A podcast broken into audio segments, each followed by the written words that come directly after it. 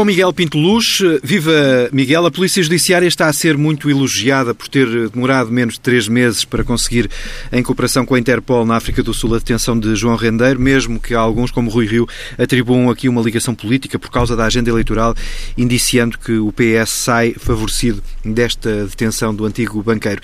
Quer começar por onde neste caso, Miguel? Olá Nuno, boa tarde. Eu quero começar pelo espetáculo mediático, porque vimos reportagens do resort, onde o banqueiro se escondia, vimos a foto do pijama eh, quando foi detido, vimos um sem número de outras curiosidades que eu considero talvez por vezes eh, fossem excessivas.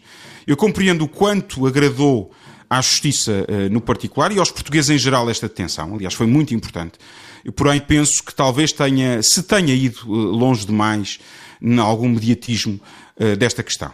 É inegável a importância desta detenção, especialmente para a justiça portuguesa, porque quando da fuga de João Rendeiro, a imagem da justiça foi muito atingida, e esta detenção de alguma forma vem corrigir esse erro.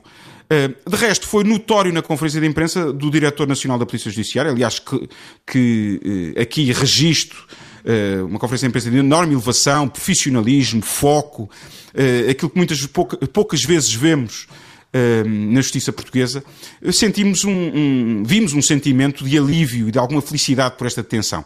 No fundo, a credibilidade da justiça uh, foi reposta depois de um rude golpe a quando da fuga. Resta agora perceber uma coisa: é como correrá o processo de deportação. Primeiro, se acontecerá, e segundo, quanto tempo demorará. É importante que estes casos corram bem, que a justiça seja feita de facto mas que não fique nenhuma ideia que há justiça diferente para os poderosos e para os outros. Esta fuga de João Rendeiro, deste banqueiro, punha em causa esse princípio basilar das democracias. Felizmente a justiça até agora funcionou, tem que concluir bem este processo. Está mais próximo do que disse Rui Rio ou do que disse Marcelo Rebelo de Sousa a propósito da agenda, da colagem deste assunto à agenda eleitoral? Eu estou mais próximo de Marcelo Rebelo de Sousa. Acho que não, não, não existiu Uh, não acredito nessa colagem, acredito muito nos profissionais da Polícia Judiciária, acredito que estavam a fazer um esforço há meses Uh, e que chegámos a bom porto, e isso é que é o importante. Está quase a terminar o prazo para a formalização das listas dos deputados. Vários partidos já revelaram os nomes, ou pelo menos alguns nomes. No caso do uh, eh, PSD, as listas são inteiramente conhecidas e Rui Rio só leva em lugares elegíveis quem não se opôs. Rui Rio fez bem em optar por esta estratégia?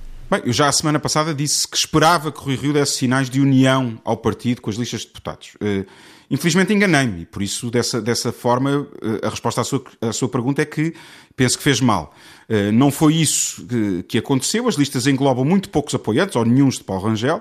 As distritais do PSD que não apoiaram Rui Rio viram a sua representação quase reduzida a zero, foram esquecidas o que está a criar bastante revolta no seio do partido. Eu acho que o Rui Rio tem direito a fazer estas listas, a implementar as listas como quer e a sua, a sua estratégia, evidentemente, mas eu esperava muito mais integração. De resto, como disse aqui várias vezes, a disputa interna do PSD foi exemplar entre Paulo Rangel e Rui Rio, muito virada para fora, eh, para o ataque ao Partido Socialista, aos adversários de facto que estão lá fora. Penso que essa estratégia, que esta estratégia de liberação das listas contraria essa postura positiva que tivemos durante a campanha.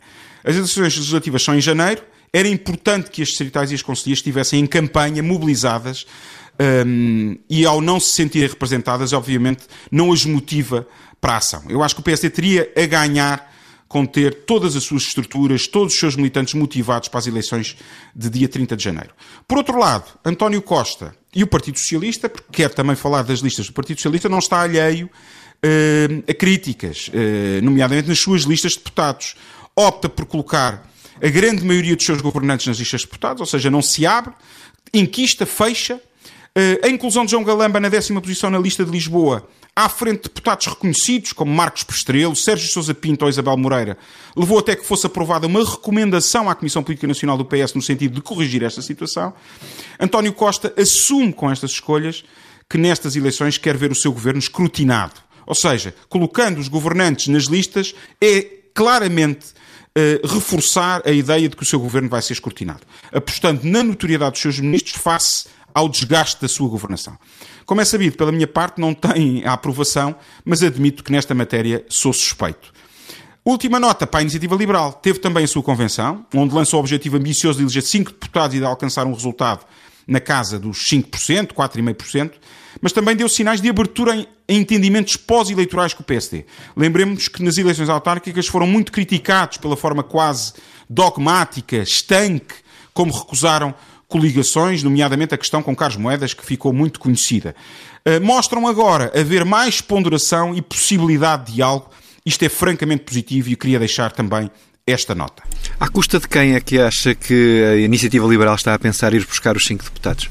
Eu penso que com esta abertura, uh, uh, o CDS, após a decisão do PSD de não haver coligação, o CDS está em muito maus lençóis e penso que a Iniciativa Liberal vai continuar essa, essa cavalgada no, no, no, no sentido de uh, esvaziar ainda mais o CDS. Mas também aqui é, é um pescar de olho ao, ao PSD. Deixe-me dar-lhe aqui uma nota curiosa, que em marketing político isto interessa. Tivemos a convenção da Iniciativa Liberal e não sei se os ouvintes repararam, mas mudaram as cores do partido. Agora o laranja é também muito predominante em toda a comunicação do partido.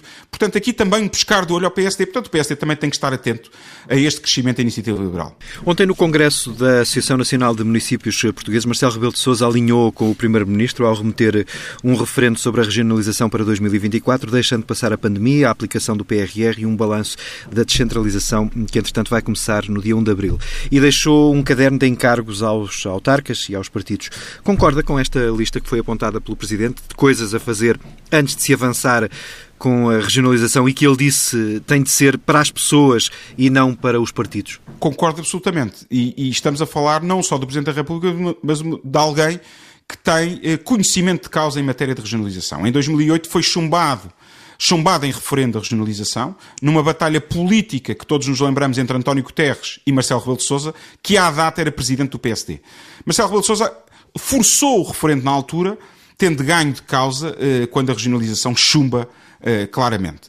Eh, não deixa de ser curioso que 13 anos envolvidos, o mesmo Marcelo Rebelo de Sousa, agora Presidente da República, esteja novamente envolvido e a defender novo referendo à regionalização, ou seja, coerência 13 anos depois, que muitas vezes falta na política. E este fim de semana, no Congresso da Associação Nacional de Municípios, o Presidente mostrou essa abertura, o caminho que tinha que ser traçado, mas sempre mantendo cautela, alertando para que a proposta tem de ser bem concebida, o mais consensual possível, por forma a que seja compreendida e aceite eh, pela população portuguesa. Esteve bem o Presidente da República, marca o calendário político deste tema para 2024, priorizando para os dois próximos anos o fim da pandemia e a recuperação económica. Eu tendo a concordar com esta postura do Presidente.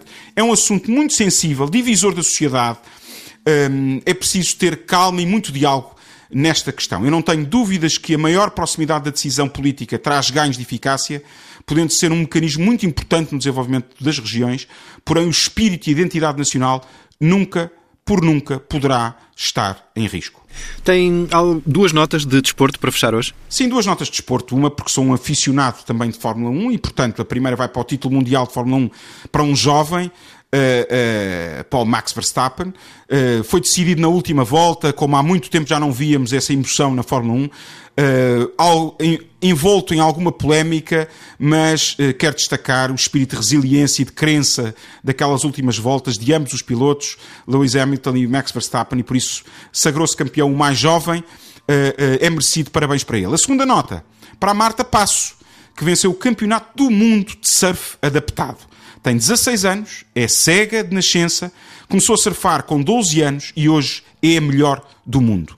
Um exemplo do que é superar as dificuldades, eh, que nos deve eh, inspirar a todos e alertar para este tema da inclusão, alertar para este tema da deficiência é muito importante e cada vez mais, e noto isto, cada vez mais na sociedade portuguesa, este tema é central. E isso era a nota final que queria deixar no dia de hoje. Até para a semana, Nuno. Até para a semana, Miguel. Miguel Pinto Luz, nos Não Alinhados, às segundas-feiras, na tarde TSF e em podcast e em tsf.pt a qualquer hora.